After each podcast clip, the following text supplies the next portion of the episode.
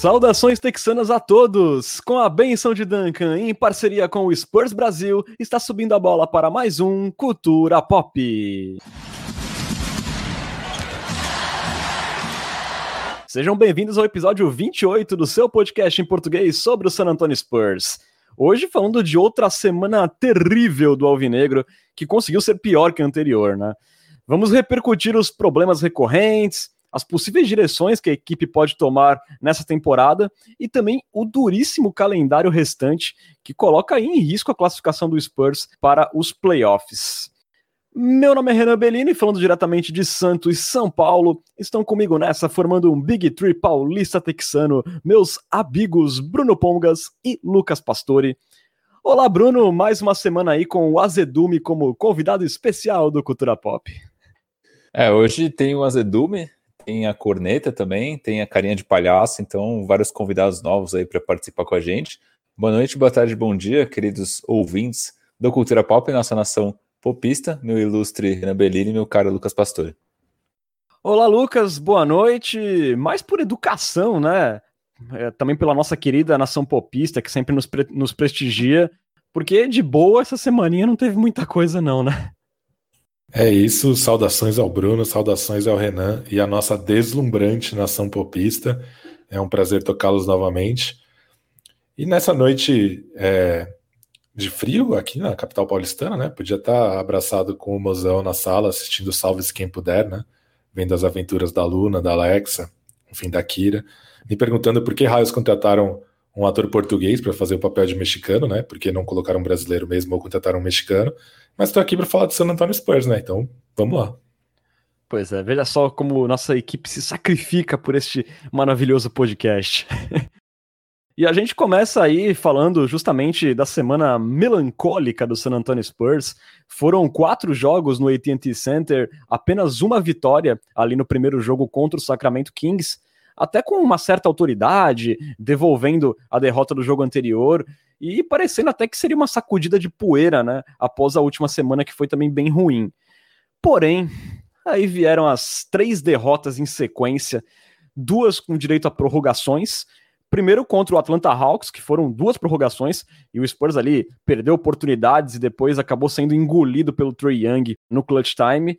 E depois outra derrota para o Indiana Pacers, que vinha sem o Domantas Sabonis, sem o Malcolm Brogdon e também vinha de back-to-back -back nesse jogo. Um jogo também que foi decidido na prorrogação. E para fechar ali a sequência chechelenta, veio mais uma atuação pífia e uma sacolada para o Cleveland Cavaliers, sofrendo 100 pontos em 3 quartos para o pior ataque da NBA, com direito ali a um double-double do glorioso Isaiah Hartenstein. Vejam só onde fomos parar. E dessa forma, o Spurs encerrou uma sequência de nove jogos no AT&T Center com apenas duas vitórias.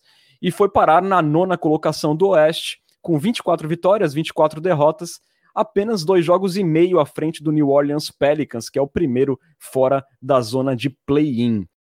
Pois é, senhores, é, a gente tinha alguma expectativa aí que o Spurs poderia recuperar a confiança é, contra adversários mais fracos, jogando no AT&T Center, é, e até compensar aquela rodeio trip acessível que foi interrompida por causa da Covid. Só que deu praticamente tudo errado, né? Especialmente após essa última derrota aí para o Cleveland Cavaliers, é, com o time do Spurs apresentando uma postura derrotada até cedo na partida, né? E então assim, Claro, a gente tem que pesar que tivemos os desfalques do Looney Walker em toda a sequência, o DeJounte Murray não jogou a última partida, mas o Spurs foi muito mal como um todo, né, nessa sequência, especialmente no último jogo. Bruno, problemas parecidos até, né, do que da última semana, mas parece que essa trouxe uma preocupação diferente, né, um pouco mais acentuada, digamos assim.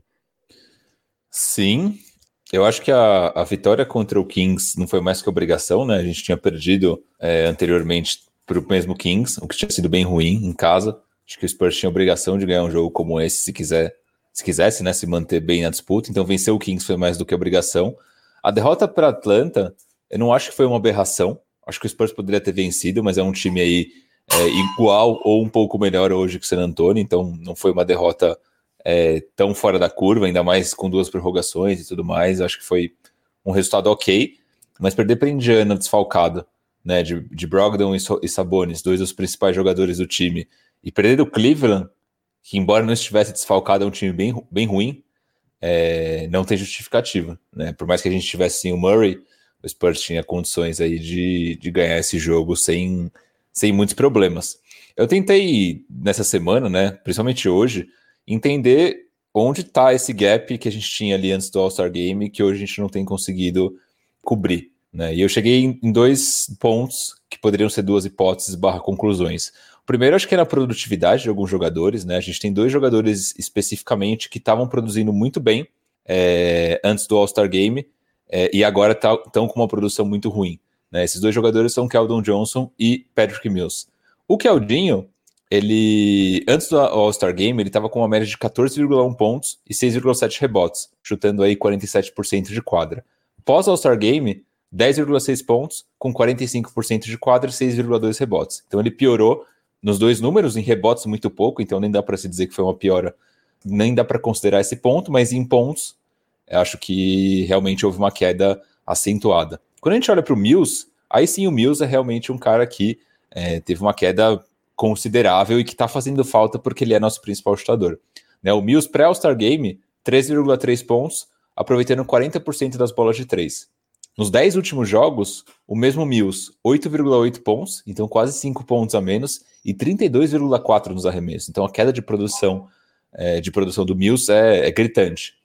Junto com isso, Renan, tem a ausência do Looney Walker, né? O Looney Walker está é, contundido, né? Sofreu aquela queda, se não me engano, no jogo contra o Bulls, e desde então ele participou de um jogo muito pouco e, e ficou de fora. O Looney, nos cinco últimos jogos, antes de machucar, ele vinha com 14,2 pontos de média e 56% nos arremessos. Então, claramente é uma peça que está fazendo falta, porque era uma das peças que vinha jogando melhor no time nos últimos jogos. Né? A gente critica o Lune, vem criticando né, ao longo da temporada, inconsistência e tudo mais, mas nos últimos jogos ele vinha sendo um dos nossos principais jogadores. Então aqui a gente tem dois fatores, né? Queda de produção de um lado, a falta do Lune de outro, e aí o terceiro fator que eu, que eu consideraria nesse sentido é a nossa defesa, né? Quando a gente olha para o ataque do San Antonio Spurs, vocês devem ter ouvido patinhas de cachorros por aí, porque meus cachorros estão correndo pela casa, então peço desculpas.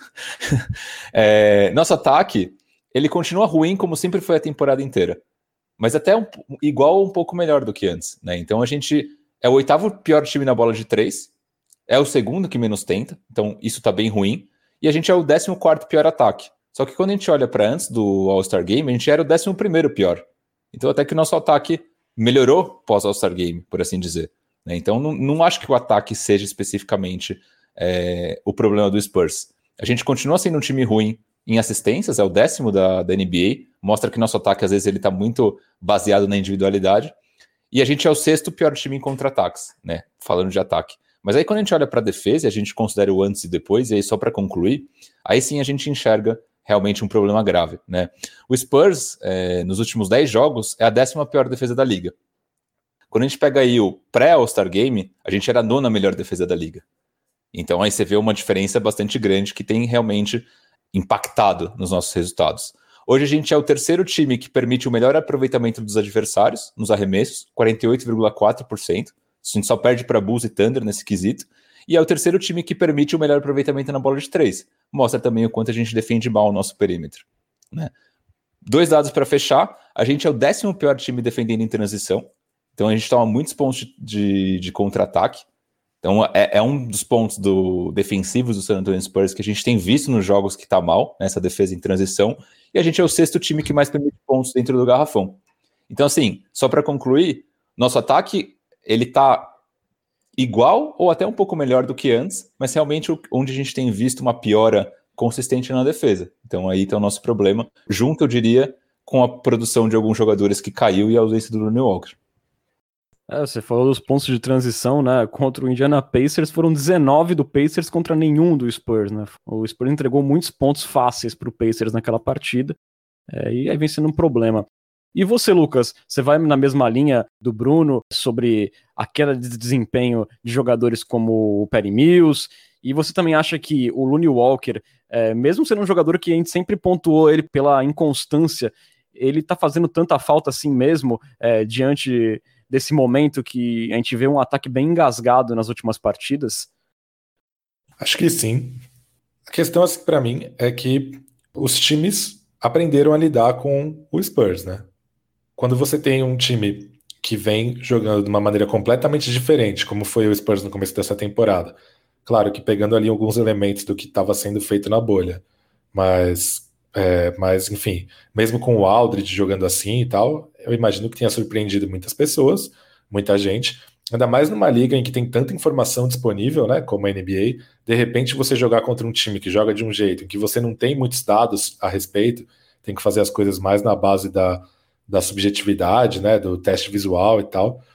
Só que aos poucos, né, com, com dados disponíveis, é, os times foram testando maneiras de conter o Spurs, foram começando a ser é, bem sucedidos, e aí um vai copiando o outro e tal. O Bruno já falou disso no episódio anterior, né, sobre como o garrafão tem ficado congestionado.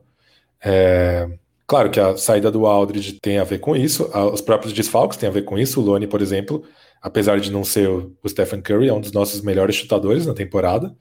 E, enfim, e desde que o Potter veio para o time titular, principalmente, a segunda unidade com o DeJounte Murray não tem funcionado. Acho que o, jogo contra o Indiana Pacers foi a maior prova disso, né? Os titulares jogando bem, todo mundo chegando a dígitos duplos, mas aquela segunda unidade fez o TJ McConnell e o Aaron Holiday parecerem os Splash Brothers. Foi ali que o Spurs perdeu o jogo. É, acho que o, o Keldon Johnson é a maior prova disso, né? Porque, enfim, o Keldon Johnson é praticamente um novato essa temporada, jogou alguns minutos na bolha. É, começou a temporada muito bem, mas a gente já vinha batendo nessa tecla mesmo quando ele estava bem. Ele é um cara com suas limitações ofensivas, ele tem poucas armas ofensivas bem desenvolvidas ainda, né? Ainda tem Ainda tem coisas que podem melhorar, mas ele hoje tem, tem poucos recursos e, e ele, vai, ele é um cara previsível, então era questão de tempo até as defesas lida, lidarem melhor com ele.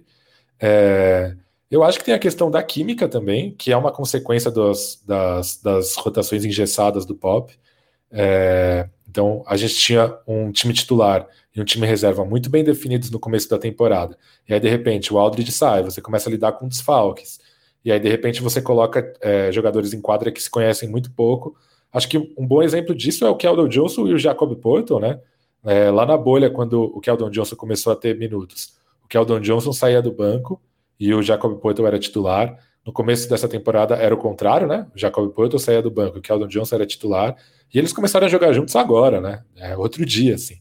Então, é, para um cara que que tenta sempre é, definir suas jogadas ali embaixo da cesta, como o Keldon Johnson, é natural que ele vá se desentender um pouco com um pivô um pouco mais tradicional, como Jacob Porto, que embora não jogue no poste baixo, é um cara que ali joga mais no garrafão, mesmo que ali da cabeça, é, com corta-luzes e tal, é um cara que não vai para o perímetro como o Aldridge ia. E Acho também que essa piora defensiva tem a ver com os problemas ofensivos, né? Porque o Spurs sempre foi um time que, que cuidou muito bem da bola e com isso sofria poucos pontos de contra-ataque, mas a nossa defesa de transição é ruim, como o Bruno falou, e o Porto é um cara lento, então ele é um cara que demora para voltar para a defesa. Então, acho que muito dos pontos que a gente tem sofrido a mais é por cuidar, por não cuidar tão bem da bola no ataque e sofrer muitos contra-ataques. E acho que a pior defensiva da segunda unidade também tem a ver com a saída do, do Porto, que era um cara que conseguia tapar muitos dos buracos defensivos deixados pelo Mills e pelo Gay, principalmente, permitia com que o Spurs fizesse muitos pontos de contra-ataque quando, a, quando os reservas estavam em quadra. E acho até que essa é a melhor jogada do Mills, né? O, a, bola, a bola de três ali em transição. E hoje a gente vê o, o, a segunda unidade do Spurs tomando muita cesta fácil, tendo que jogar em meia quadra, e aí muita, muita posse de bola no Rudy Gay, aquela insistência nele no poste baixo, que é, conforme a temporada vai passando e ele vai se tornando o melhor arremessador do Spurs de três, fica cada vez menos justificável aquelas posses dele no poste baixo fomeando. Então acho que é todo esse conjunto de fatores que vem ali desde do, dos times aprendendo a lidar melhor com o Spurs e termina com esse lance do Spurs não conseguindo encontrar soluções quando está desfalcado. Em cima do que o Lucas falou, né, sobre o engessamento das, rota das rotações do pop, só que parece que a gente está num momento que a gente não tem nenhum entrosamento e também não tem a flexibilidade para colocar em quadra, deixar em quadra no momento certo quem está jogando melhor, né? O Bruno trouxe uh, os números sobre o Mills. É, nos últimos quatro jogos aí ele chutou 34% dos três pontos, né? Que é o carro-chefe do Perry Mills. Mas mesmo assim ele continuou fechando jogos. Por exemplo, no jogo contra o Atlanta Hawks, ele estava ali um de 7 no quarto período, mas ele permaneceu em quadra e, e assim, né, junto com o Derek White e o DeJounte Murray, quer dizer, deixando o time do Spurs bem baixo, contra um Hawks que tinha ali o Galinari jogando, quer dizer, poderia se aproveitar desses mismatches. Então, assim, essa rigidez do Pop nas votações não tem ajudado em nenhum dos lados, né? Então, poxa, o Pat Mills, num, num, dia ruim, como já vem acontecendo algumas vezes desde a volta do All-Star Break, ele tem que terminar todos os jogos. Então, assim, também tem sido um problema nessa sequência muito ruim do Spurs. Bruno, o Lucas falou sobre a questão do Porto, tudo. O Dieng estreou, mas estreou entre aspas, né? Porque, assim, ele, no primeiro jogo ele jogou seis minutos e logo se machucou ali, uma lesão bem estranha no ombro. Curiosamente, como uma ironia do destino num lance com o Shimezi Metu, é, fez ele perder alguns jogos, ele só foi retornar contra o Cleveland Cavaliers, e ele também, contra o Cavs, pegou o Spurs numa noite terrível, né? E ele acompanhou o resto do time, ele acertou uma bola de três pontos, mas aí ele se complicou em faltas. ainda deu para observar ele assim bastante perdido ainda no time novo, é, defendendo mal ainda, é, não conseguindo se, é, se, adaptar ali nas jogadas. E aí ele acabou jogando só nove minutos por conta desse problema de faltas. Assim, eu acho que a gente praticamente não tem nenhum recorte para analisar ainda o impacto do Dieng, mas você acha que é possível que ele, junto com o Looney Walker retornando, é, pode de repente fazer o Spurs é, chegar próximo do nível que tinha antes do All-Star Break, antes da parada da Covid, que é uma coisa também que atrapalhou muito o time é, na questão da química, na questão também é, física, podemos dizer. Os desfalques começaram a acontecer muito depois daquele momento também. Você acha que de repente é essa dobradinha Looney Walker e Gorg Dieng ainda pode fazer o Spurs chegar próximo do que foi antes do All-Star Break? Cara, eu acho que sim. Eu acho que o, o Dieng é isso que você falou, né? Aquela notinha no jornal, jogou pouco, sem nota. É... O Dieng, ele tá, parecia bem perdido nas rotações defensivas, né? Mas acho que é normal pelo fato de ele ter acabado de, de estrear pelo time mostrou algumas, alguns flashes interessantes, né? Então, ali, é, se não me engano, foram duas tentativas na bola de três, converteu a primeira, né? O primeiro chute que ele deu, ele fez. Então, é um cara que ele vai conseguir espaçar a quadra. É um cara que tem um background de ser um defensor é, minimamente competente. Então, não tem como dar errado, né? Um, um, jogador com essas skills no basquete atual. Ele é um cara que defende bem e consegue converter minimamente bolas de três no ataque. Então, é, tenho certeza que o, o Dien, quando estiver adaptado, é, mais ligado também em como funciona o time taticamente falando, é um cara que ele vai contribuir com certeza. O Lune é isso que eu estava falando agora há pouco, né? O Lune, antes de, de se machucar, ele vinha numa sequência muito boa. Esse Lune especificamente, eu acho que ele pode ajudar muito o Spurs, principalmente vindo do banco, né? Em trazer aquela energia para a segunda unidade que às vezes falta. Tirar também um pouco, às vezes, a bola da mão do Rudy Gay, que é o que a gente critica. Né? O Pesca citou esse ponto, você sempre cita esse ponto também. Então, acho que é, o Looney com esse protagonismo na segunda unidade vai ajudar. Se o Spurs vai voltar a ser o time que, que era antes do All-Star Game, eu acho que tem possibilidade, mas acho que isso pesa muito também. É, eu acho que pesa muito também a sequência que a gente tem. A gente vai falar lá na frente, mas a gente tem uma sequência de jogos bem difícil pela frente. Né? Então, capacidade a gente tem, eu acho que o time não é ruim. É um time capaz de ficar ali na oitava posição, brigar ali com certeza, o sétimo talvez seja um pouco difícil, da maneira como o Mavis vem jogando, como o Portland vem jogando, é, mas acho que a oitava posição a gente tem total capacidade de conseguir, com o time que a gente tem. Eu não acho que o nosso time completo, por exemplo, é mais fraco do que o Memphis, é mais fraco do que o Golden State, por exemplo. Então, é, imagino que esses dois jogadores, o Jeng adaptado e o Looney voltando no ritmo que ele estava, acho que coloca o nosso time, obviamente, num patamar um pouco melhor. Depois, obviamente, gente, quando a gente pensa em play-in, é um time capaz de bater um, um Golden State com um Curry inspirado? Difícil dizer. É meio 50-50 na minha opinião, mas é um time com poucas ambições para a temporada, com certeza. Boa. É, sobre o Looney Walker, Pesca, no pós ao Star Break, ele vinha sendo o, o terceiro jogador com maior us usagem no time, né? Mostrando que ele estava participando mais do jogo como a gente sempre pedia. E não sei se foi uma coincidência que fez ele ter uma das melhores sequências é, nessa temporada com a camisa do Spurs, né? É, ele vinha aí no pós-All-Star Break com 12,6 pontos de média, chutando 53% nos arremessos de quadra e menos de um turnover por partida, né? Fora que ele fez ali o, o recorde na carreira em pontos contra o Chicago Bulls, com 31. Né? E ele teve apenas um jogo com menos de 11 pontos desde a parada do All-Star. Então, mostrando aí é, alguma consistência né, do, do Looney Walker. Você também concorda com o Bruno é, nessa questão de ver a dupla Gorg Jang junto com o Looney Walker fazendo o Spurs voltar a ser um pouco mais competitivo, próximo do que foi antes da parada? Acho que sim, acho que potencial o Spurs já mostrou que tem, né? É, apesar da baixa do Aldridge. É, acho que parte dessa usagem alta do Lone também tem um pouco a ver com os desfalques, mas enfim, é, a gente sempre fala aqui sobre como ele precisa ter a bola na mão, e realmente essa, esses quintetos com Murray, Mills, Vassell, Gay e o Banks não, não estão funcionando contra nenhum adversário, assim. É, o, a segunda unidade que foi o nosso ponto forte no começo da temporada agora é um calcanhar de Aquiles.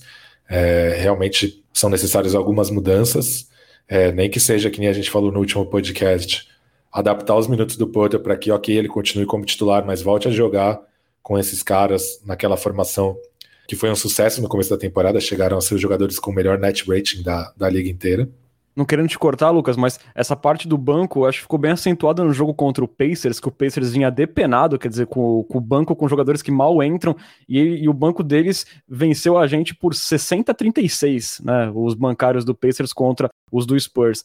E era algo que não acontecia antes da parada do All-Star Break, né? O banco do Spurs sempre fazia muito a diferença a favor, né? Vinha ali no segundo quarto e o Spurs sempre vencia os segundos quartos, muito por conta da segunda unidade. Exatamente. Então, é, é, uma, é uma mudança muito grande de, é, de você sair de um banco que era o seu ponto forte para ser o seu ponto fraco, né? É, então, eu acho que o, o Lonnie Walker pode ajudar, principalmente assumindo esse papel que o Murray tem feito na segunda unidade e permitindo com que o Murray volte a jogar com os titulares mais minutos, né? Porque, mais uma vez, apesar do Pop é, tentar enganar a gente colocando o Murray e o White juntos no quinteto titular, eles têm jogado muito pouco juntos. É, e isso, principalmente defensivamente, cobra um preço. Agora, em relação ao Dieng, eu não estou 100% convencido de que o Greg Popovich está convencido que ele é o pivô reserva e não o Will Banks. Contra o Cavaliers, não, não ficou claro para mim que o Will Banks jogou mais minutos que o Dieng só por causa dos problemas de falta do Dieng. Eu acho que pode ter ali uma opção do Pop também, principalmente por causa desse histórico do Pop de fidelidade aos jogadores.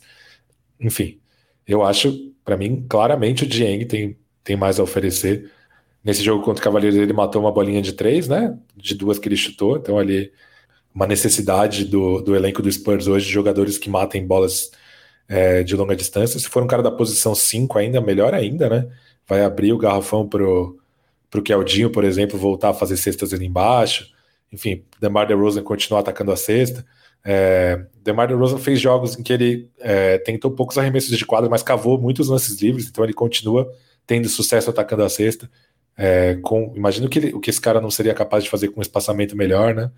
É, mas eu não estou convencido de que o Greg Popovich já considera é, o Dieng o pivô reserva do Spurs e tem que ele vai considerar até o fim da temporada, como a gente conhece ali é, o nosso querido Greg Popovich. Tipo, por exemplo, o Perry Mills, que é um cara que veio via buyout, ele demorou muito para entrar na rotação. É, mas enfim, tem outros casos, como por exemplo o Boris Diaw, que já entrou imediatamente. Então, eu acho que o Dieng tem tudo para causar um efeito positivo nos minutos que ele jogar saindo do banco, mas eu não estou convencido ainda de que esses minutos eles virão imediatamente. Mas, enfim, estou torcendo para que isso aconteça. O Renan, só para complementar o Pesca, aí pegando carona no, no assunto de Eng, espaçamento de quadra e tudo mais, tava vendo os dois primeiros jogos do Aldridge em, em Brooklyn, no Brooklyn, e, e para mim fica cada vez menos claro o que, que aconteceu ali por trás nos, nos bastidores que culminou nessa saída do Aldridge. É, o, a franquia San Antonio Spurs não tem muito um histórico de transparência nesse sentido de é, explicar o, o, porquê das coisas, né? O porquê elas, elas acontecem. Mas nós, como, como torcedores, às vezes ficamos meio, é, meio às cegas, né? Porque eu gostaria muito de saber se o Aldridge ele demandou essa troca né? Se ele chegou lá no Pop e no Buford e falou, ó, oh, não dá mais, não quero, me troquem para o contender, tenho 35 anos, quero ganhar um título, ou se foi uma opção do Spurs mesmo. Ó, o Aldridge acho que a gente tá vendo aqui, não dá mais, vamos trocar e já era. Porque o Aldridge, vendo o que ele apresentou nos primeiros jogos do no Nets e o que ele vinha jogando no Spurs, porque assim, para 35 anos, é, não acho que o Aldridge vinha fazendo uma temporada ruim. Ele vinha contribuindo com as suas devidas limitações, defensivas sobretudo. Mas essa, essa questão de ficar às cegas em relação ao que aconteceu me deixa muito com a pulga atrás da orelha, porque eu olho hoje a gente tentando pensar em manobras e malabarismos para fazer com que a segunda unidade tenha o Purdle. Pô, por que, que a gente não, não tava com o Aldridge? Se a gente tivesse com o Aldridge, a gente não tava pensando nesse problema. Porque o Aldridge ele é um cara que ele espaça quadra, é, consegue tirar cestas ali meio que na marra. Em Brooklyn ele está sendo usado meio que a moda antiga, recebendo a bola no post e trabalhando ali quase que como um armador a partir do post, distribuindo jogada, fazendo cesta. Então, assim, é, é meio que inexplicável para mim esse movimento do Spurs. Eu sei que a gente criticava muito é, o Aldridge em San Antonio, acho que muito também pela imagem que a gente tinha do Aldridge quando a gente chegou, que era um cara que veio para ser nosso franchise player. E às vezes a gente esquecia um pouco, eu acho que ele já era um cara com 35 anos, na parte muito final da sua carreira. Mas para mim esse movimento, cada vez mais, ele, ele é inexplicável. Né, vendo o quanto o Aldridge está conseguindo entregar, obviamente nessa mostragem muito curta, mas já é alguma coisa é, no Nets. É, como o Bruno falou, é difícil para a gente não saber o que aconteceu, porque assim, é, será que pode ter rolado um problema de relacionamento do Aldridge com, com os demais jogadores? É, a gente sempre lembra daquela frase do Murray no começo da temporada, mas aparentemente não foi o que aconteceu, né? É, os jogadores no banco sempre apoiaram o Aldridge quando ele chutava de três, quando ele enterrava e tal. E caso não tenha rolado é, um problema de relacionamento ou algo do tipo, isso também pode ter um pouco a ver com a queda de desempenho do Spurs. Porque, enfim, é, se o que aconteceu com o Aldridge foi frustrante para a gente, imagina para os companheiros de equipe do cara. É, você tá ali num time que acabou de não ir para os playoffs pela primeira vez em muito tempo, e aí você começa a temporada sonhando até com mando de quadra, brigando ali para se manter entre os melhores colocados do play-in. De repente a diretoria vem e afasta um dos jogadores, falando que vai trocá-lo, e aí não consegue trocá-lo, e aí você, e aí rola um buyout, e aí no dia seguinte do buyout você vê o cara estreando num, num favorito ao título e contribuindo com assistências, com cestas. Então certamente, né, é, sei lá, quem trabalha em um lugar em que, por exemplo, já rolaram passaralhos, demissões, ou quem trabalhava com um cara que foi demitido, ou trabalhava com um cara que recebeu uma proposta melhor de outra empresa e saiu, sabe que isso cobra um preço no seu dia a dia, né? Você sente falta dos colegas e tal. E eu imagino que com o Spurs não seja diferente, ainda mais desse jeito frustrante que foi. É, repetindo, isso foi frustrante para a gente. Imagina para os colegas de profissão do, do Aldridge, né? E aí, para resumir bem esse arco, a gente pode parafrasear o João Paulo, ex-São Paulo, que disse: Olha, eu não sei o que aconteceu. Se aconteceu, eu não estou sabendo. Mas eu acho que o futebol não é isso que aconteceu, porque eu não sei o que aconteceu. Olha, gente, eu tenho na minha cabeça que deve ter rolado alguma insatisfação do Aldridge, especialmente por ter ido para o banco de reservas, porque assim, se não teve isso, é realmente inexplicável. Porque, assim, entre perder o jogador de graça e manter ele na rotação, eu preferi o Aldridge do que o Drew Eubanks, facilmente. Né?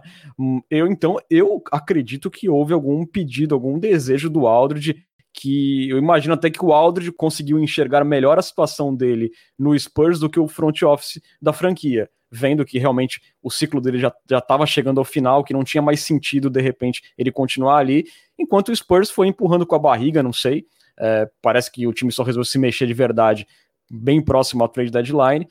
É, ele, ele, tinha o seu, ele tinha o seu valor realmente ainda, embora ele vinha oscilando demais assim, nos últimos três jogos, eu acho que foram bem simbólicos. É, ele veio do banco, ele foi bem contra o Pelicans, fez 21 pontos, mas aí nos, nos dois últimos jogos dele com a camisa do Spurs, foi ele chutou 3 de 10 contra o Oklahoma City Thunder, e contra o próprio Brooklyn Nets, é, que foi a última partida do, do Aldridge, ele chutou 0 de 3, um jogo que foi para prorrogação, ele jogou apenas 15 minutos. Né? Então, assim, você vê que foi um jogo super competitivo e o Spurs usou ele por pouquíssimo tempo. Né? Então, assim, eu imagino que tenha tido é, uma insatisfação. E eu acho também complicado a gente comparar o Aldridge do Nets com o Aldridge do Spurs, porque certamente lá em Brooklyn a gente está vendo uma versão muito mais motivada do Aldridge, que está brigando por alguma coisa, enquanto aqui no Spurs ele estava já no último ano do seu contrato, em um time que certamente no máximo ali com muita força ia chegar numa semifinal de Oeste, e ele já vendo que um novo modelo de jogo, meio que o tempo é, dele parecia já mesmo ali no final. Então, assim, é um jogador assim com uma motivação totalmente diferente lá no Brooklyn Nets. Então, acho difícil comparar e imaginar o, o impacto que ele ainda teria no Spurs. No final do dia, essa, esse ponto da diretoria, né, que as coisas não vazam muito em San Antonio, ela é, ela é boa por um lado, mas acaba sendo ruim por outro, né? Ela é boa pelo lado, pelo sentido de é, que as informações relevantes não vazam, mas ao mesmo tempo coisas como essa do Aldridge ou como foi com o Sacripanta é, no passado, a gente nunca soube o que aconteceu de fato. Né? E aqui o Rodolfo Bueno bem trouxe que a gente, se a gente soubesse o que aconteceu, a gente ficaria enojado. Bom, de uma forma ou de outra, foi uma lambança do front office do Spurs, como a gente já falou bastante no episódio anterior, né? Pessoal, apenas para não deixar passar em branco, né, falando dessa sequência é, do Spurs, a gente tem que dar uma ressaltada no Derek White, que ele teve uma boa média né, de pontos, ele teve 19,5 pontos por partida nessa última semana, uma média similar à que ele teve lá na bolha, quando ele foi muito bem. E contra o Hawks, por exemplo, ele acertou sete bolas de três pontos, né, fez 29 pontos. Foi bem legal, eu acho que muita gente pensou, nossa, o Derek White melhorou muito na bola de três pontos, mas aí se a gente pega o recorte dos outros jogos, né, ele chutou 2 de 8 contra o Kings, 2 de 10 contra o Pacers e 0 de 6 contra o Cleveland. Para mim aqui meio que fica meio claro, Bruno, que ele não é um shooter e se o ataque do Spurs estivesse indo bem, ele não precisaria chutar essa quantidade absurda de bolas que ele tem chutado, né? Inclusive contestado, porque como até a gente falou em outros episódios, tem muitos ataques que não está acontecendo nada e alguém tem que definir a jogada, enquanto tem lá o garrafão bastante congestionado, porque o time não tem espaçamento. Enfim, é, o que, que você vê dessa semana do White aí? Mais positiva ou mais preocupante pelo lado coletivo do time? Não, eu acho que o White foi um dos. É, uma das coisas boas do time nessa, nessa sequência. É um cara que ele vem aos poucos tirando a, a ferrugem.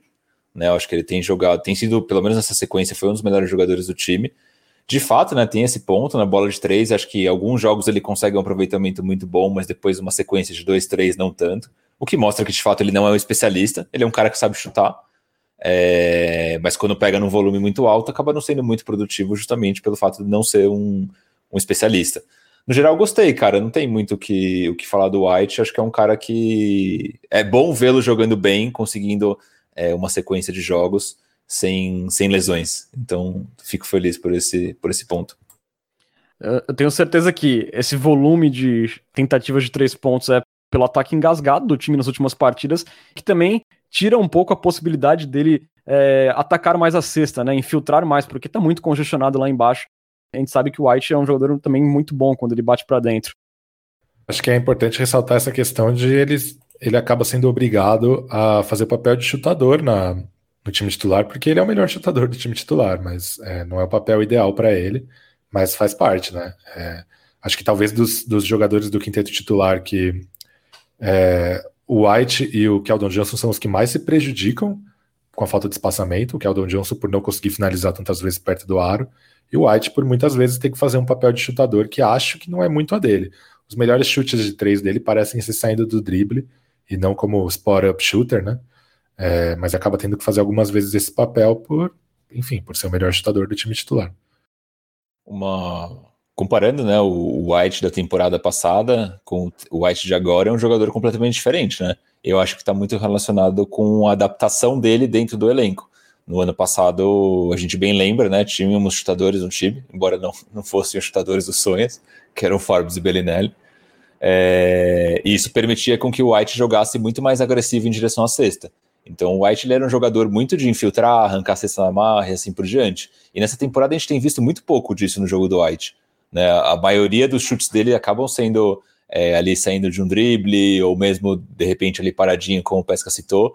Então acho que também mostra um pouco do é, dessa carência do elenco, né? Reforça essa carência do elenco, porque com, com a falta de chutadores, o White sendo um dos melhores, e ele nem é tão bom assim, é, ele acaba ficando muito mais com, com esse peso nas costas, né? Tendo que ser o nosso chutador e deixa de entregar uma parte do jogo dele que para mim é um dos pontos fortes, que é justamente a criatividade na hora de infiltrar, que para mim era uma das uma das coisas mais legais de assistir no jogo do Eric White, né? Aquela coisa meio Mano Ginobili de é, fazer ali um drible, dar uma é, um jeito de infiltrar e conseguir uma cesta na marra. A gente não tem visto isso no jogo do White nessa temporada, né? Exatamente, né? Ele tá tendo que se prestar um papel ali, uma, uma necessidade da equipe no momento, porque as coisas não estão acontecendo no ataque, né?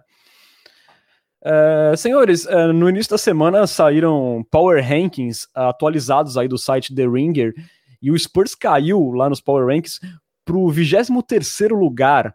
É, na análise, o jornalista Kevin O'Connor escreveu que, diante da tabela complicada e da falta de perspectiva do Spurs avançar nos playoffs, a franquia, segundo o Kevin O'Connor, deveria ter partido para um rebuild lá na trade deadline despachando os veteranos para dar mais espaço para os jovens. É, ele bate bastante na tecla da passividade do front office diante dos contratos expirantes dos veteranos e também na insistência do Popovic em seguir dando muitos minutos a caras como Rudy Gay, Perry Mills, especialmente em momentos mais críticos do jogo. A gente viu, por exemplo, o Keldon Johnson sentando é, no final da partida contra o Pacers. Ele vinha bem naquela reta final, mas ele acabou saindo para dar lugar para o Rudy Gay, se não me engano. É, eu queria saber, Lucas, se você concorda com essa posição aí do Kevin O'Connor, que o Spurs deveria ter se livrado lá na trade deadline dos veteranos, e se realmente era a hora de partir para uma reconstrução e colocar a molecada em quadra, porque não tem mais jeito. É, eu sou contra reconstruções radicais. É, acho que o melhor exemplo disso é o Atlanta Hawks, né, que fez aquele, aquela reconstrução que manda o manual, né, que no videogame sempre funciona. Trocou os veteranos, é, acumulou escolhas de draft, selecionou os jogadores, botou os jogadores para jogar até ter um franchise player. É, assim que encontrou seu franchise player, contratou veteranos confiáveis, né? Capela, é, Bogdanovic, Galinari. E tá aí, é, só tá em quarto colocado na Conferência Leste, porque ela é a Conferência Leste, se estivesse no Oeste, estaria em oitavo, ali na briga com o Spurs, com o Grizzlies, tem uma campanha parecida, inclusive.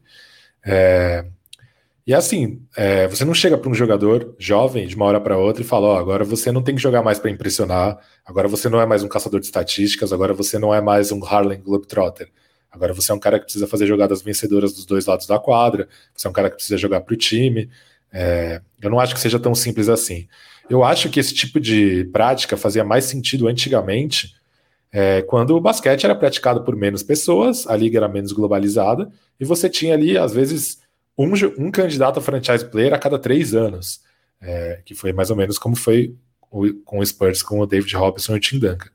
Hoje, se você pensar é, nos maiores astros da liga, muitos foram selecionados em posições não tão altas assim do draft, né?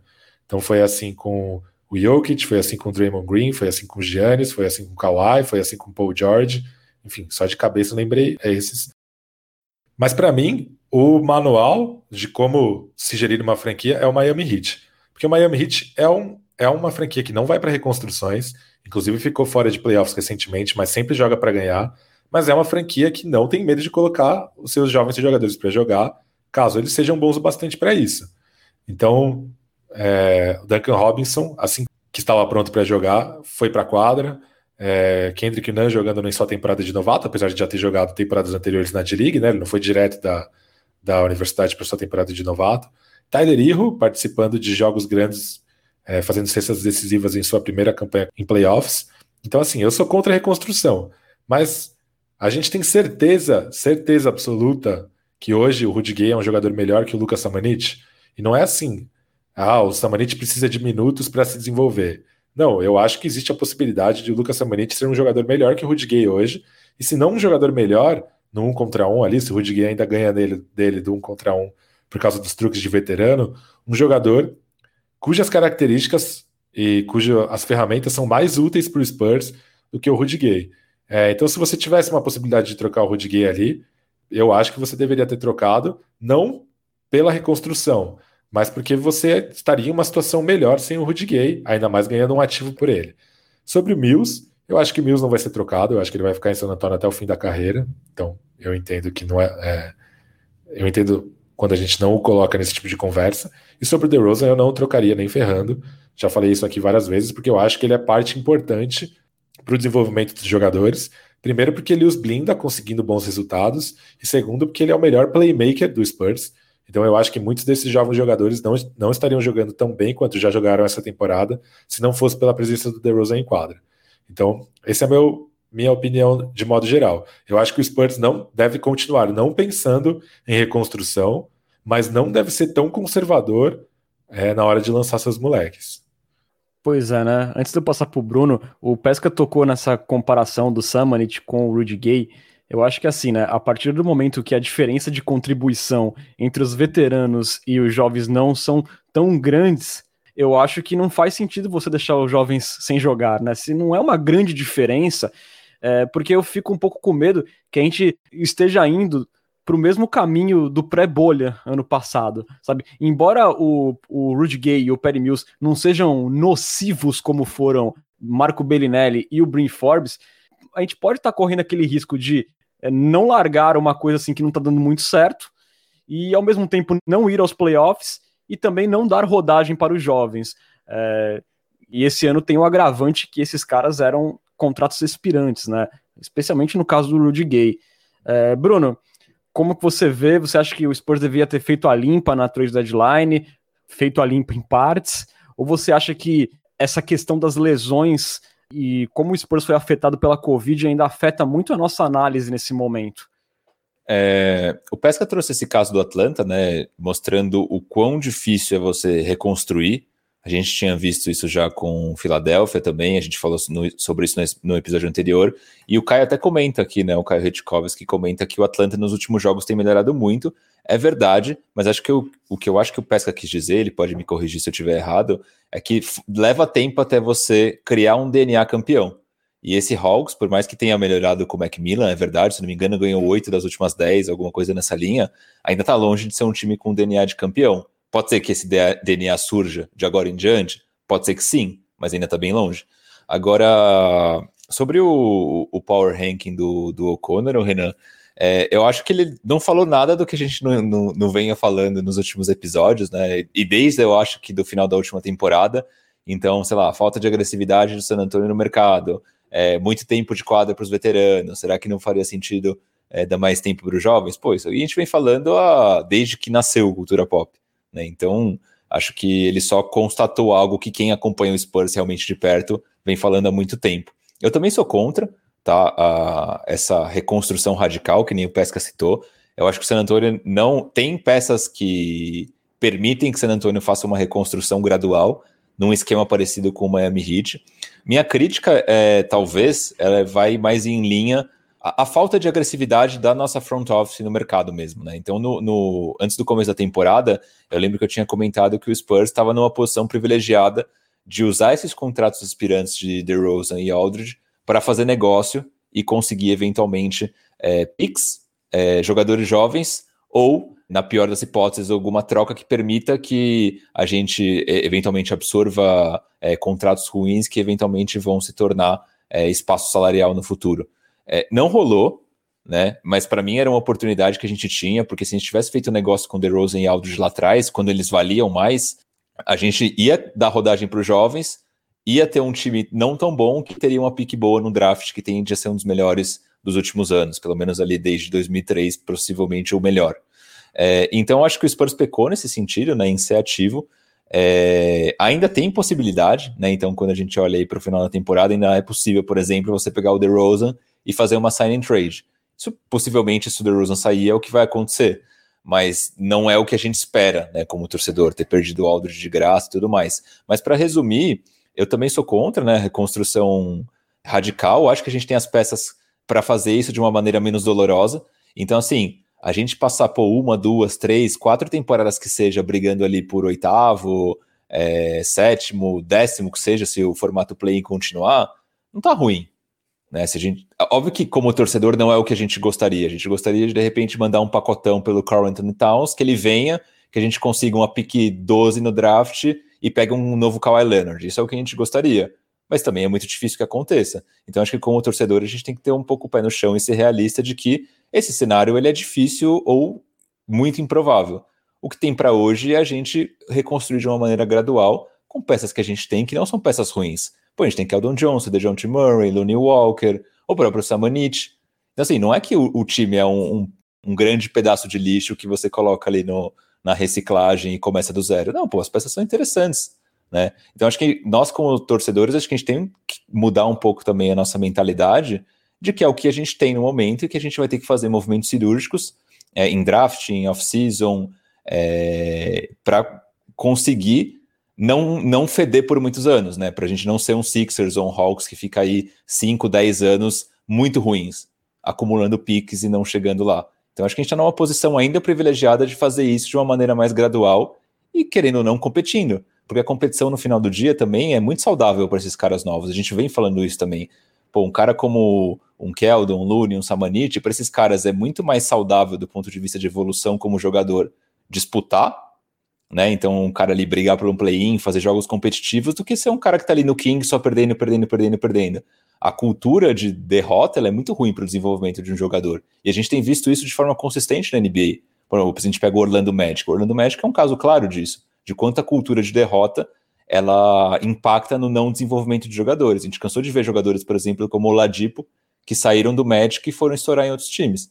Então, acho que também nós, como torcedores, tem, a gente tem que pesar um pouco isso. E a, a, emoção eu entendo que acaba falando mais forte, mas tem que ter um pouco de aquele quê de racionalidade também.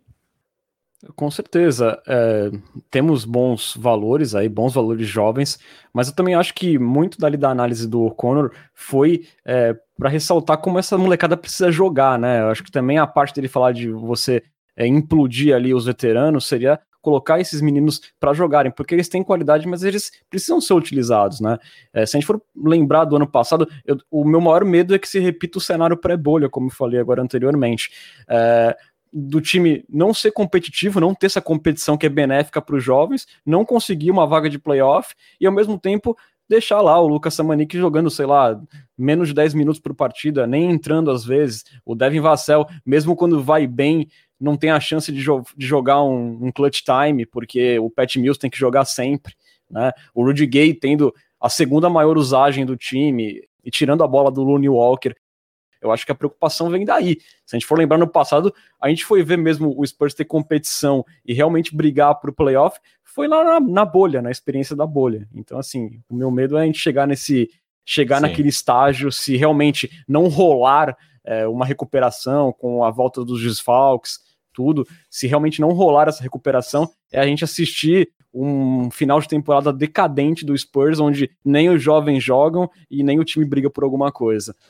Ah, Léo, só, só rapidinho, peço que falar que eu concordo 100%, eu acabei estendendo meu comentário num grande desabafo, no momento de frustração. É, acho que essa temporada tem um agravante, né? Que é o fato da G-League ter sido super curtinha, ainda mais curta para o Samanit, porque ele teve que voltar para o Spurs às pressas por causa do surto de Covid. É, a, a, temporada que o pessoal, a temporada de castigo na D-League é frustrante para os torcedores, mas ela foi importante para o desenvolvimento de vários jogadores, né? Derek White está aí para provar isso para a gente. Mas esse ano, se o Samanit não está jogando na NBA, ele não está jogando, né? Então, é, tem mais isso. Mas acho que, para ver o copo meio cheio, é, há uma evolução clara, né? É, de como o Spurs tem lidado com esses jovens jogadores desde a bolha.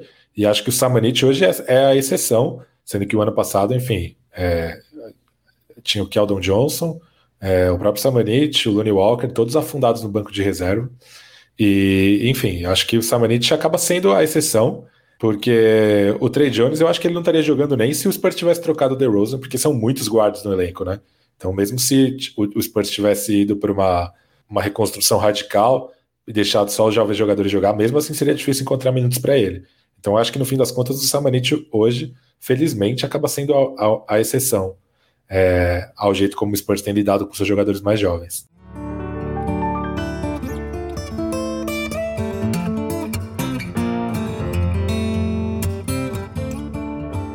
Gente, puxando agora para a gente falar do calendário restante do Spurs é, na temporada regular, é, que não é nem um pouco convidativo, é a segunda agenda mais difícil da NBA se a gente combinar as campanhas dos adversários.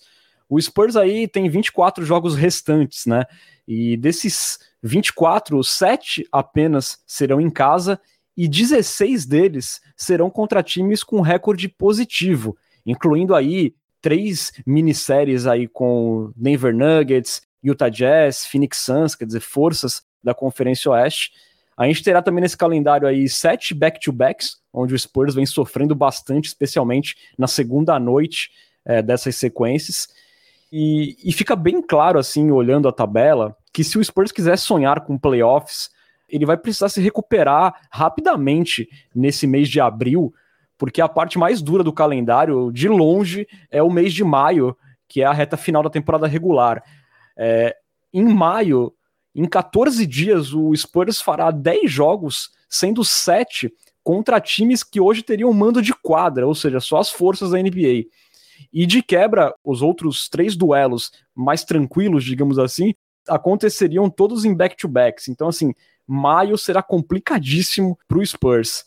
É, jogar fora de casa, que será a grande maioria dessas partidas, né? Serão na estrada, não vem sendo um grande problema para o Spurs. Se a gente pegar o recorde fora de casa, é melhor do que em casa. E a gente já viu, pelo menos no início da temporada, o Spurs vencer alguns contenders no meio do caminho. Venceu Celtics, venceu Nuggets, venceu Lakers, venceu Clippers, mas já num período que parece longínquo dessa temporada, né? Mas assim, é, Lucas, depois a gente vê o time desperdiçando assim a parte mais fácil é, dessa tabela, né? Que foi agora contra times de campanha muito ruim, como Cavs, como Kings, e a gente vê o Spurs desperdiçando esses jogos e jogando muito mal, né? A gente também não só olhando para o resultado, mas olhando para o rendimento. É, diante dessa tabela complicadíssima, o sinal amarelo já está ficando meio laranja, né? Assim, até por ver a distância curta para os times fora da zona de play-in. É, você acha aí que essa tabela difícil também influencia muito ali no pensamento, por exemplo, lá do Kevin O'Connor sobre as chances do Spurs nessa temporada? Acho que sim. É, mas por enquanto eu não estou tão preocupado assim, principalmente por causa do desempenho dos adversários também, né? É, o Golden State Warriors parece estar numa crise maior que a do Spurs, né? Então, relatos de insatisfação do, do Stephen Curry, chiliques dele em quadra e tal. Ele parece estar jogando no sacrifício também, né? Com aquela lesão no cox que ele sofreu caindo sobre um equipamento de TV. É, e times como o Kings e o Pelicans também têm perdido jogos tão imbecis quanto os que o Spurs tem sofrido. Mas sem dúvida o Spurs precisa é, recuperar o melhor desempenho rapidamente para que esse risco não, não aumente, né? Hoje, no fim das contas, o Spurs ainda está mais perto do Memphis Grizzlies, que é o oitavo, né? Tá só meio jogo atrás, do que tá do Pelicans, que é o décimo primeiro. O Spurs ainda tem dois jogos e meio de vantagem. Então, eu acho que ainda não é motivo para se, é, se preocupar. E, sinceramente, assim, a minha diferença de expectativa em relação ao começo da temporada não é tão grande assim. Eu, mesmo nos melhores momentos do Spurs na temporada, eu achava que, é, enfim, furar o play-in já seria ok, assim, já, tá, já estaria entregue. É, agora eu acho que pode não furar o play-in, mas, sinceramente, assim, não é uma diferença tão grande assim, né? Então, é, não vejo motivo para ficar muito preocupado por enquanto. Mas caso essa tendência de baixa dure mais um pouco, e sei lá, o Pelicans, por exemplo, que é um time cheio de potencial, começa a se encontrar, aí eu acho que o, o sinal vai ficando cada vez mais avermelhado mesmo. E você, Bruno, você concorda com o Pesca que ainda tá amarelo o sinal ou você já tá vendo laranja pro vermelho? Para mim, amarelo, né? Tem isso que o Pesca falou, que os outros times também não estão na, nas melhores das situações, né? A gente tem o Golden State, como ele falou, o Pelicans, que ele comentou também, o Zion e o Ingram não têm jogado os últimos jogos, então isso acaba impactando de certa forma. E aqui, né, o Renan, você falou 24 jogos faltando. Eu tava puxando mais cedo, são 18 jogos contra times que hoje estão na zona de playoff, e desses 24, 12, ou seja, metade, são contra times que eles estão no top 5 das suas conferências. Então, assim, é uma sequência salgada. Eu vejo um lado positivo nisso que você falou de a pior sequência em maio. Pode ser que em maio muitos desses times já estejam bem tranquilos em relação à, classificação e a posicionamento. Então, como, a, como o calendário ele é muito puxado né, nessa, nessa segunda metade, pode ser que a gente chegue ali mais para a reta final da temporada regular e a gente veja alguns desses times que já estão garantidos poupando jogadores. Pode ser, né? Eu, eu consigo ver isso acontecendo, principalmente em times que têm mais veteranos. Então, caso de Lakers, é, Clippers e assim por diante, embora a gente não pegue nem o Lakers nem o, nem o Clippers. Mas então, é, por conta da sequência apertada, eu vejo que isso pode acontecer. Tem um lado, esse é o lado bom. Tem um lado ruim, que né, o, o, a maioria dos jogos é fora de casa e a gente tem visto as torcidas voltar cada vez mais. Né? A gente pega alguns ginásios, por exemplo. Esses dias estava vendo o jogo do Jazz e o ginásio em Utah tá quase que vida normal, né? Tem bastante gente. Quase que vida normal, obviamente, é um exagero, mas com bastante gente. Então a gente vai começar cada vez mais pegar os ginásios cada vez mais cheios. Por exemplo, no, em Nova York, os ginásios estão sendo liberados aos poucos para quem já foi vacinado. E como a parcela de, de população jovem é, nos Estados Unidos ela está sendo vacinada já em massa, então a tendência é cada vez mais esses ginásios cheios. Então isso acaba sendo um ponto negativo. Oh, mas sinceramente... Aconteceu aqui, nosso querido Stud gastou 3 mil esporas pedindo para eu falar um pagode triste para ele ouvir enquanto chora pelo Spurs. Então, como pagodes tristes são minha especialidade, né? Eu vou de Exalta Samba, Eu Já Tentei, cuja letra vai assim: Eu já tentei te esquecer, eu já tentei me conformar. Em outro alguém já procurei e desisti de te encontrar. Quem foi outro alguém que você procurou, posso saber? É quando você tá naquela fase de dúvida, assim, putz, será que eu vou procurar outro time para torcer na NBA e tal? Mas você desiste, porque o Spurs é muito, muito único, né? Muito maravilhoso. Então, eu acho que eu. Você chegou a procurar algum outro time? Ou... Eu não. Eu, eu já passei dessa fase, né? Tô velho e tal, mas vai aí pro nosso público mais jovem que tá na dúvida. Fique com a gente, por favor. Pois é, a gente sofre, mas o Spurs é maravilhoso, minha gente. Continue aí na torcida, continue sendo um coiote. Falando aqui da tabela ainda, vou retomando, né? Ó, Bruno, eu vou falar para você que eu não sei não se esse ambiente aí é um pouco mais hostil não faça bem pro Spurs. Porque assim, a gente vê que esse recorde positivo fora de casa, para mim, passa um pouco por concentração. O Spurs joga muito mais ligado nessas partidas fora de casa, o que parece. É, mais ou menos um, um, sintoma parecido do que acontece em jogos contra contenders, né? Contra times mais fortes. É, o nível de exigência acaba sendo maior já antes mesmo da partida. Parece que a equipe já entra em outra voltagem. Claro, o time passou por desfalques, teve o lance da Covid, mas a campanha negativa em casa de 12 vitórias e 17 derrotas, para mim passa um pouco assim por um pouco de falta de foco também, né? Coisa que a gente não tem visto tanto fora de casa. Então, de repente, pode ser uma coisa boa jogar fora de casa, jogar com um pouco mais de pressão, né? Porque assim, se o time entra com uma postura modorrenta igual foi contra o Cleveland Cavaliers, que ali já no segundo quarto já estava meio derrotado. Se você entra assim contra o Denver Nuggets, você vai ac acabar que nem o Golden State Warriors, lá tomando 60 pontos de, de, de diferença. Então acho que é, pode gerar um senso de urgência um pouco maior na equipe esses jogos fora de casa.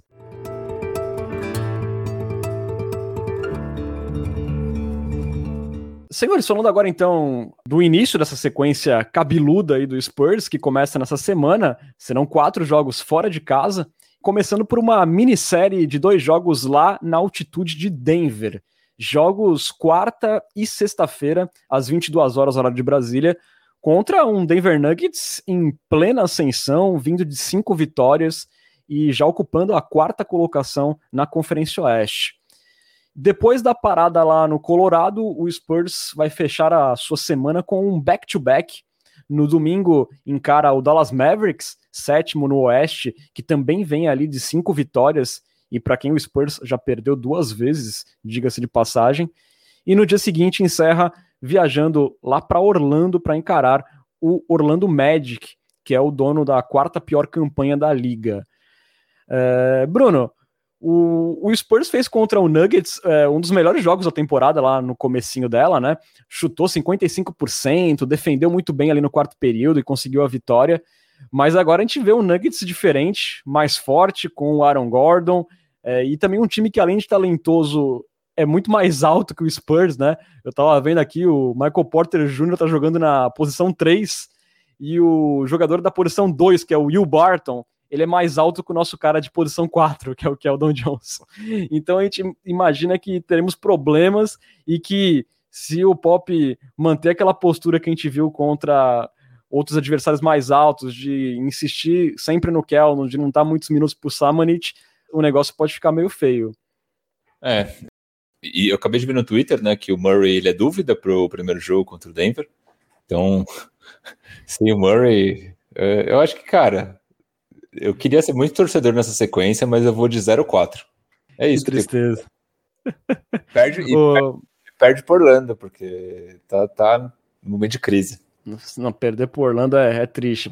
Vamos esperar, né, que o Looney Walker retorne, pelo menos, né? Eu acho que nossa chance já melhora um pouquinho, né? E vamos ver aí se o Dieng consegue se adequar um pouco melhor ao esquema. Looney tá fora também do primeiro jogo contra o Denver, pelo menos. É, gente, segura na mão de Deus e vamos. É, Lucas, e depois o Spurs né, vai jogar com o Dallas, né? Que já castigou bastante o Spurs por altura naquele, naquele segundo jogo da temporada entre os dois times. O Spurs tomou uma surra na tábua de rebotes, o Porzingis arremessou muito por cima do Keldon, o Spurs sofreu com problema de altura, o Samanik nem assim foi utilizado. E também é um jogo bastante complicado. É, qual o seu palpite aí para essa sequência? Olha, jogos com Denver eu vou assistir só por obrigações com o podcast, senão eu ficaria jogando Pokémon Sword durante. É, eu vou de 1-3, só porque eu acho que o Orlando Magic tem pouco interesse em vencer jogos nesse momento da temporada. Então, acho que mesmo sendo um back-to-back, que tem sido um calcanhar de Aquiles do Spurs, acho que dá para dá pra roubar uma vitória ali deles. É, a gente espera. Eu também vou de 1-3. Eu lembro que eu coloquei 1-3 na semana passada, né? Ali como o cara mais pessimista aqui do podcast. Mas eu falei, né? 1-3 porque vai vencer do Cavaliers, né? Porque, pelo amor de Deus, né? Pois é, né? Então, assim, vai, vai saber o que acontece. Do jeito que o Spurs é, faz algum milagre de vencer o Dallas ou o Nuggets aí uma vez e perder do, do Orlando Magic. Mas eu também vou no 1-3. Inclusive, só trazendo um dado aqui de uma coisa que você falou, o Spurs fez 29 jogos em casa na temporada, ganhou 12. Fora de casa fez 19 e ganhou 12. Então, ou seja, a campanha como visitante é muito melhor do que a campanha como mandante na temporada. É incrível isso, realmente. Vamos ver se isso continua agora com os ginásios voltando a receber públicos maiores, né? Senhores, indo agora para a parte final do nosso podcast.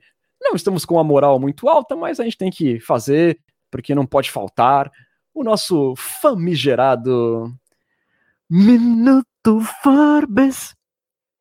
Essa vinheta é a alegria da minha semana esportiva.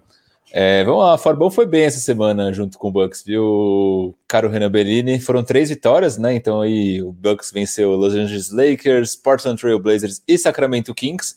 O Forbão. O que, que é isso, Vitória? Eu não sei o que, que é isso. Ah, não sabemos, não sabemos o que é. Tá, tá muito longe do nosso vocabulário essa palavra. Na sequência do. É, é o único momento que a gente ouve vitória no Cultura Pop é quando a gente fala o Minuto Forbes, né? Nessa sequência do Forbão, 8,7 pontos, com 40,9 de quadra e 53,3 na bola de 3. Então, Forbão chutou, caiu, basicamente. 1,3 rebote e mais 4,3 de plus-minus. Então, Forbão, quando teve em quadra, o impacto aí foi surreal no, no nosso Milwaukee Bucks. Na temporada, 9,4 pontos, com 45,3 de quadra e 45,2 na bola de 3, os mesmos 1,3 rebote e mais 0,5 de plus-minus. Então, quando o Farbão tem quadra, ele vai impactar um pouquinho no time, positivamente. Só para dar mais sofrência, dar mais dramaticidade a essa edição do podcast, imagine, nação popista, você assistindo as finais do leste, Lamarcus Aldridge contra Brin Forbes, e a gente lá torcendo para a bolinha na loteria. Bom, senhores, vamos agora para nosso papo mais descontraído, para dar um pouco mais de alegria. Vem aí nossa queridíssima Coyote Talk, Coyote Talk. Começando pelo grupo do, do WhatsApp aí dos assinantes do Cultura Pop. Quem não faz parte, façam parte, porque é muito bom, né? Altas discussões de bom nível por lá. Mas tem que assinar a gente, só para assinantes, só para Coyote Premiums. Só para Coyotes Prêmios, Renan Bellini vai falar sobre isso em breve. Pergunta do J. Kelmer, gostei bastante dessa. Ele fala assim: é, contando o histórico de bom desenvolvimento dos Spurs e que o sucesso de jovens na NBA passa por várias questões, escolha um destes busts, top 4 de draft, que, se escolhidos em sua época para jogar em San Antonio, poderiam ter tido melhor sorte na liga. Jabari Parker, pick 2 em 2014, Jaleel Okafor, pick 3 em 2015, Dragan Bender, pick 4 em 2016 ou Josh Jackson, pick 4 em 2017? Renan Bellini. Difícil essa, hein, cara? Mas olha, eu vou ser.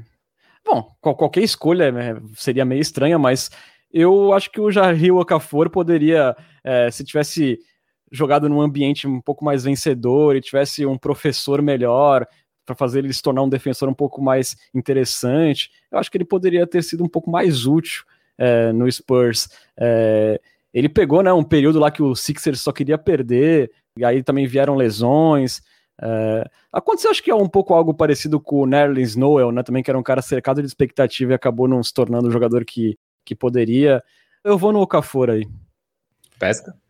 É, bom, Milwaukee Bucks tem um dos grandes exemplos de desenvolvimento de jogador da história da NBA, que é o Giannis. Então, é, acho que o Jabari eu já, já excluo por isso. É, o Okafor, apesar de ter caído numa, era, numa época desgraçada dos Sixers, foi, também foi uma época que eles conseguiram desenvolver jogadores interessantes como Covington, TJ McConnell, o próprio Christian Wood. Então, fica, eu ficaria entre o Josh Jackson e o Dragon Bender por motivos de Phoenix Suns.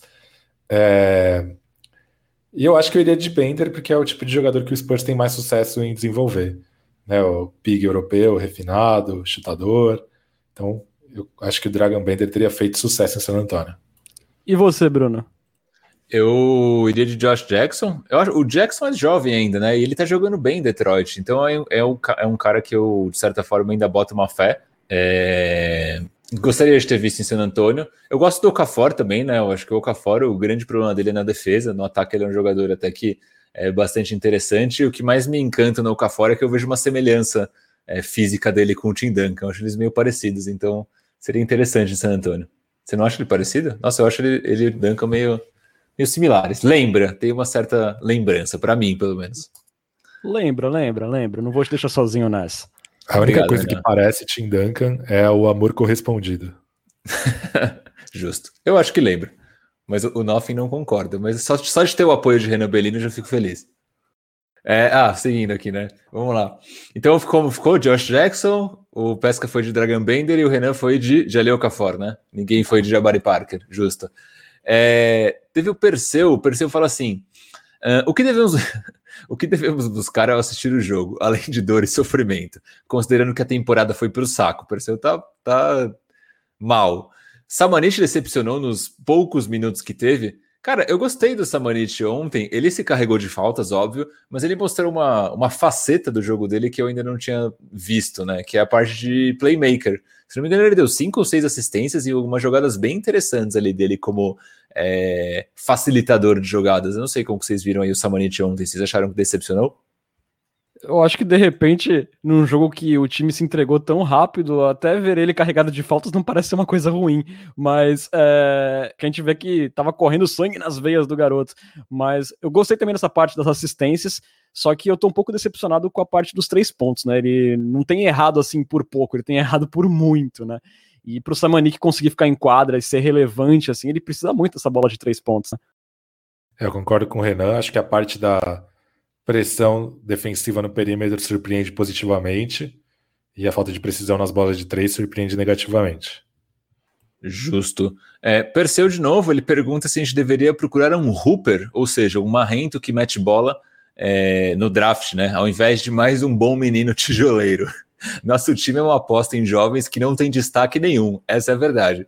Cara, eu discordo um pouco dessa, dessa opinião. Não sei o que vocês acham. Deveríamos ir por um Hooper no, no draft? Cara, eu acho assim que, embora seja um bom menino fora da quadra, eu acho que dentro da quadra o Looney Walker aí tem lampejos de ser um cara desse tipo aí. Eu acho que já temos o Looney, deixa o Looney fazer a festa aí, deixa, dá, dá a bola pro garoto. E aí, Pesca, um Hooper ou um bom menino tijoleiro? O que você prefere? Ah, eu acho que os últimos, as últimas escolhas de Spurs do, de, de draft do Spurs tem, tem o Spurs tem conseguido bom valor, né? Faz tempo que a gente não, não corneta uma escolha de draft, talvez o Samanit, ok? Mas também o Spurs tem escolhido jogadores de perfis técnicos muito diferentes, né?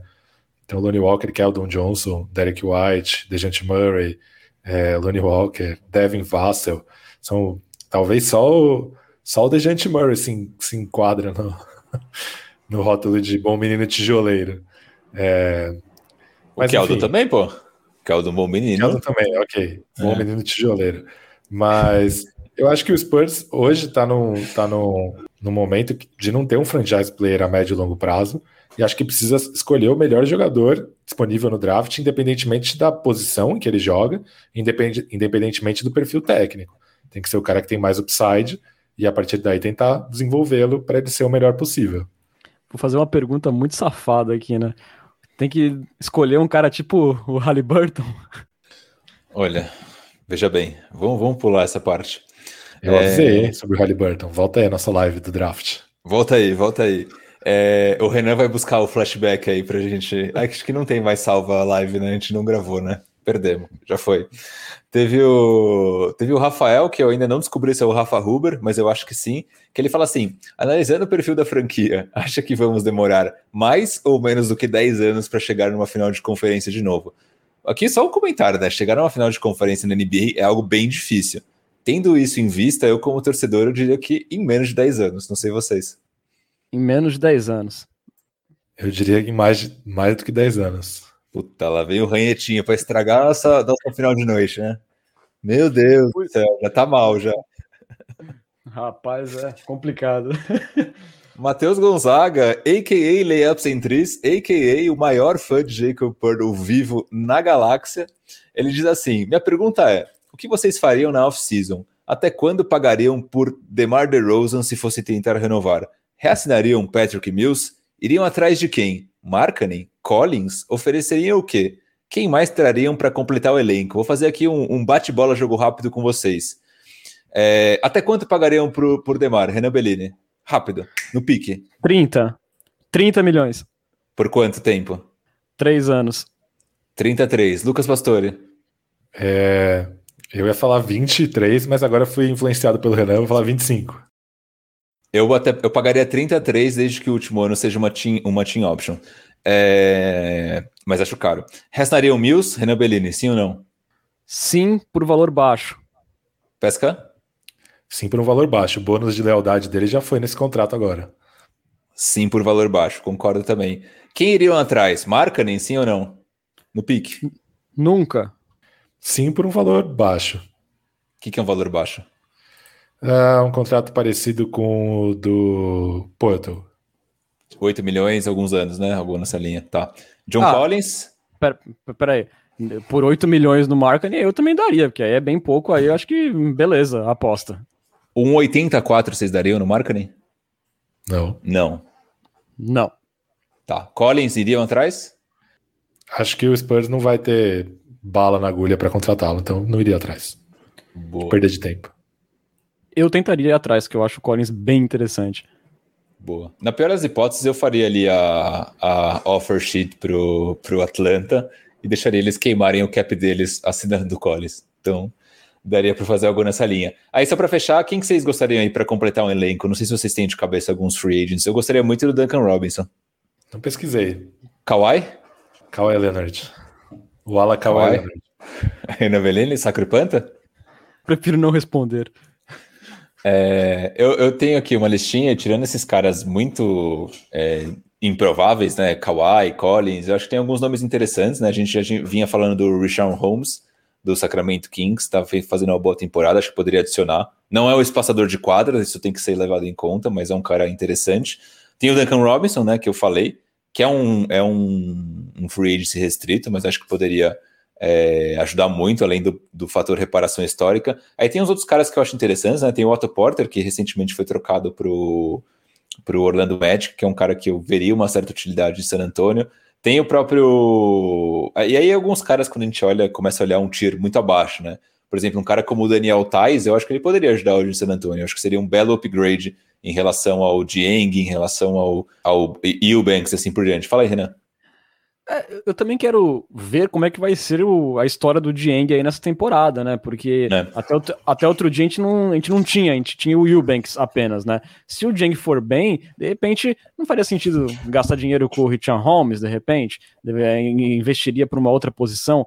E eu também às vezes fico meio confuso sobre o que pensar na, na free agents, tirando esses nomes mais badalados, como o John Collins, que realmente eu gostaria, porque a gente quer ver também os garotos jogarem, né? A gente, a gente quer ver o Samanik com mais tempo, né? Então, de repente, vem um jogador aí numa agência livre com um pouco mais de experiência, é bem capaz que o Pop vai optar por ele ao invés de um outro rapaz que tá, um outro garoto que tá esperando ali uma chance, né? Por exemplo, a gente fala muito do Duncan Robinson, né? Ele é um baita chutador. Mas o Vassell também chutou muito bem na universidade, mas ele chuta pouquíssimas bolas de três pontos pelo Spurs. E é um cara que traz defesa, ele precisa jogar mais também, né? Então, assim, eu sempre penso no, que a gente já tem lá antes de pensar num jogador na free agency. Concordo. Embora eu acho que o Duncan Robinson seria um upgrade absurdo hoje para qualquer time da NBA, pelo, pelo bom chutador que ele é, né? Um cara que é top 10 all time, vai fechar a carreira, possivelmente. Enfim, um cara que eu gostaria também é o Justice Winslow, que tem uma team option em Memphis, é um cara que é um risco alto, mas também potencialmente uma recompensa alta se ele não se machucar. Mas eu acho que tem poucas opções né, na, na próxima temporada de caras que venham para mudar o cenário de uma franquia. E mesmo olhando para 2021, 2022, eu estava puxando, também tem poucos caras. Você tem ali de free agents que você olha e fala, putz, esse cara viria para ter um puto impacto. Você tem o Curry, que já vai estar tá com uma idade bem avançada, então não acho que seria um cara para mudar o rumo de uma franquia. E depois você tem os caras já de um degrau ou alguns degraus abaixo, né? Você tem o Terry Rozier, você tem o Zach Lavine, você tem o Julius Randle, Thomas Bryant, que aí já é o mais degraus abaixo, então tá meio complicado olhando aí para as duas próximas free agents. Enfim. Pode não fazer muito sentido, mas só de eu imaginar o Stephen Curry com a camisa do Spurs, eu eu confesso que eu ficaria. Meu coração se alegraria, assim, porque eu sou muito fã do Curry. eu dei uma olhada aqui nos nomes interessantes, possíveis estilos. Vi que o Mo Wagner, né, agente livre é, irrestrito, fez umas temporadas boas, até fez uns jogos como titular do Celtics agora, depois das trocas. É, tem o Kevin Looney também, fez jogos interessantes de playoffs pelo Warriors. E tem mais um que eu tinha visto e agora eu esqueci. Ter Kim Birch? O, vai ter também o Nerlens Noel, vai ter o Red Bullock. Montrezl Harrell, poderia ser um cara interessante também. Tem, vai ter opções, mas acho que assim, ninguém, ninguém que venha para mudar drasticamente o nosso cenário, essa é a realidade. Se não for, obviamente, um Kawhi da vida, que não vai ser, então dá para esquecer essa, essa possibilidade. O João Barcelos faz aí a última pergunta dos assinantes do Culturão, falando assim: qual é o principal fator que explica o desempenho tão aquém do Spurs nas bolas de três? Seguem algumas sugestões de hipóteses. A. Inexistência de bons chutadores no elenco. B. Pouca quantidade de tentativas por jogo, se comparado a outras franqui franquias. C. Incapacidade de propiciar arremessos sem contestação. Ou D. Falta de confiança dos nossos atletas para tentarem arremessos mesmo quando estão livres. Tem, deveria ter uma opção E, né? Que seria todas as alternativas anteriores. O Pesca votou A, né? Sim, eu votei na letra A, que acho que é o problema primário de todas as outras alternativas. Pois é, a, a de falta de confiança eu já colocaria o DeMar DeRozan aí nessa opção, porque ele tem ficado livre, só que ele tá errando tanto que ele não quer nem mais tentar. É, mas eu acho assim que é, é, também a falta de conseguir propiciar chutes, é, isso interfere muito, e a falta de qualidade, falta de gatilhos mesmo para derrubar essas bolas de três pontos. Justo. E, e, por exemplo, a gente tem um cara que é um projeto de gatilho, mas também que joga super pouco, como o Devin Vassell, né? Então aí fica difícil, o cara não tá nem na rotação direito. Faz sentido. Puxando aqui muito rápido alguns comentários da Twitch, teve o Emanuel falando que o Spurs não tem playmaker, The, Rose, The Rosen quebra um galho dando assistências. Eu discordo um pouco, eu acho que o Spurs tem, tem playmaker, não sei o que vocês acham. Ah, eu acho. Até o DeJounte Murray tem feito jogadas. É, você tem o Looney Walker na segunda unidade que também tem potencial ali naquele drive and kick. Eu acho que temos. Não temos um cara de elite, um franchise player de elite que vai fazer isso com excelência, mas temos algumas opções. Não tem um Chris Paul, mas tem, né? É. Tem o Derek White também, né? Que faz ótimas jogadas com o ball handler e tal. Acho que, eu acho que temos vários problemas ofensivos, mas é, a criatividade não é, uma, não é um deles. É, eu concordo também. E, e o Emmanuel também ele estava aí pegando carona né, em um momento de críticas a Jacob Purdle no, no chat. Ainda bem que o Matheus Gonzaga não está aqui, senão ia rolar ali um potencial atrito. Ele fala assim: que ele não acha, na verdade, o Purdle isso tudo. Pô, eu acho que o Purdle, pelo que ele se dispõe a entregar, ele faz muito bem, né? Que é defesa e defesa. Óbvio que ele tem coisas a melhorar, mas ele é um cara limitado.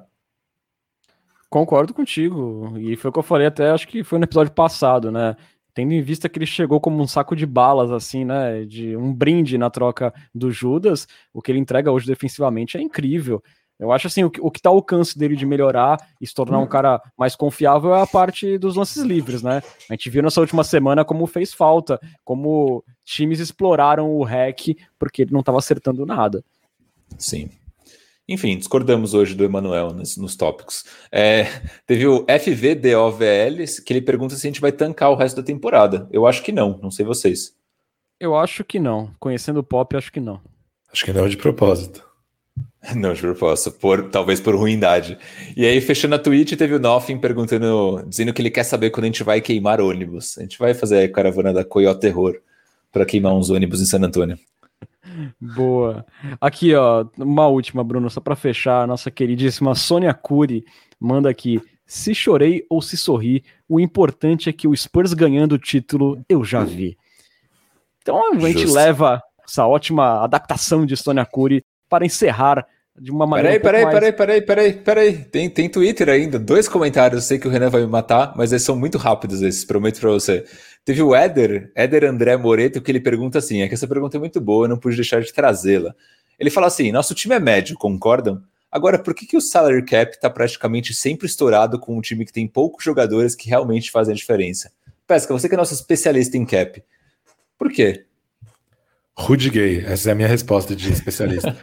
Não, falando sério, porque uma, uma das maneiras de estourar o teto salarial, o teto salarial da NBA, ele, é, ele não é duro, né? Você pode estourá-lo com algumas, é, de alguns modos, e um deles é renovando contratos. Então é normal que jogadores que estão ali na franquia há muito tempo, como é o caso do, do Mills e do Gay, acabem ganhando salários muito altos, porque, enfim, os, os agentes sabem disso na hora de negociar e acabam tendo um pouco mais de lastro. Então, franquias em que a continuidade é tão valorizada como é no Spurs acabam sempre tendo esse problema. E na última renovação do Gay, era uma situação assim: ou o Spurs renovava o Gay, ou não poderia renovar mais, ou não poderia trazer mais ninguém. Tipo, era, era o Gay ou nada. Então, melhor ficar com o Rudy Gay, né? Justo. E teve um último comentário que eu trouxe mais para ilustrar o nível de ranhetice do torcedor do San Antonio Spurs é, que foi um comentário do Bruno Santana ali no Twitter, que ele falou assim, ironizando, ai, vamos usar os jovens, que aí é o que a gente sempre pede, né, de usar os jovens. Aí ele comenta assim, agora sério, elenco mediano, o potencial desses caras é muito mais teórico do que real, mora somente em nossas cabecinhas clubistas, choque de realidade diante dos nossos olhos. Eu não estou acostumado a isso. Então esse, esse foi o nível de revolta do torcedor do San Antonio Spurs ao longo da semana. Fala, Pesca. E aí eu chego lá e o porteiro da Band me pergunta: e aí, como é que foi? Como é que foi a sua mãe? Exatamente. Os banners Zé Ruela, né, gente? Enfim, é isso. Aí, com um pouquinho de alto astral, vamos fechando aí o Cultura Pop. Você sabe que nós estamos lá nas redes sociais, no Twitter, no Facebook, no Instagram, no arroba Cultura Pop Pod. Mesmo endereço da Twitch, onde você pode assistir as nossas gravações e também apoiar o Cultura Pop. Assinando nosso canal, você vira um Coyote Premium e ganha benefícios exclusivos, como estar com a gente num grupo de WhatsApp muito legal, dar pitacos em nossos roteiros, mandar perguntas em áudio ou escrita para a Coyote Talk e também ganhar emotes exclusivos para interagir no chat da Twitch. E o melhor de tudo, hein, gente? Para quem tem Amazon Prime, a inscrição sai de graça, ouviu? Basta associar a sua conta da Twitch no Prime Gaming e se inscrever no canal do Cultura Pop sem nenhum custo adicional. E aí, em caso de dúvida, você procura a gente no inbox que a gente dá uma forcinha para você. Para ter acesso a todos os episódios, você busca pelo Cultura Pop no seu agregador favorito. Toda semana tem episódio novinho para você. E lembrando, por último, que o Cultura Pop é uma parceria com o site Sports Brasil, que desde 2008 é a sua fonte de notícias em português da franquia Silver Black. Acesse lá esportsbrasil.com. Valeu, Bruno. Mais uma vez eu fecho uma semana aí desejando que tenha menos azedume na próxima e seguimos aí com fé. Olha, acho que vai ser difícil, mas vamos com fé. Boa noite, boa tarde, bom dia, queridos amigos Lucas Pastore, Renan Bellini e para nossa nação popista, em especial o meu amigo Rafael Proença, que me mandou uma mensagem no Instagram essa semana dizendo que descobriu o, o nosso Cultura Pop pelo Spotify. Achou no primeiro momento que era um podcast aleatório de, de pop, né, de cultura pop, mas quando viu a carinha do Greg Popovich, foi lá, ficou encantado e disse que já ouviu o episódio 27 duas vezes, que está muito bom. Parabenizou a todos nós. É isso. Boa noite. Bruno, ele seria o glorioso Panda? Não, o Panda é o Rafael Amadei, que também escuta a gente, inclusive um abraço para ele. Mas o Rafael Proença é outro, uma pessoa aí do, do, das antigas das comunidades do Spurs. Acho que deve lembrar do Rafael Proença. Lembro, lembro, lembro, lembro, lá da San Antonio Spurs Notícias BR, grande comunidade onde tudo começou. Exatamente. Valeu, Lucas. Muito obrigado por mais um Cultura Pop. Esperamos um pouco mais de felicidade na próxima edição. Não sei se a gente espera, mas a gente torce, né? Mas, enfim, gostaria de agradecer ao Renan pela mediação vencedora e ao Bruno pelos comentários triunfantes. E aí é como diria o nosso querido grupo Sorriso Maroto. Por gostar tanto de você, não consigo nem dizer adeus. Maravilhoso. Eu gostei que o Pesca colocou um pouco de vitória aí, nem que seja na mediação e nos comentários pra gente. Vamos ficando por aqui, galera. Você esteve na companhia de Renan Bellini, Bruno Pongas e Lucas Pastore. Voltamos na semana que vem com muito mais análises e resenhas do nosso Esporzão. Muito obrigado pela audiência e eu fecho aqui citando Beth Carvalho. Tristeza, por favor, vá embora.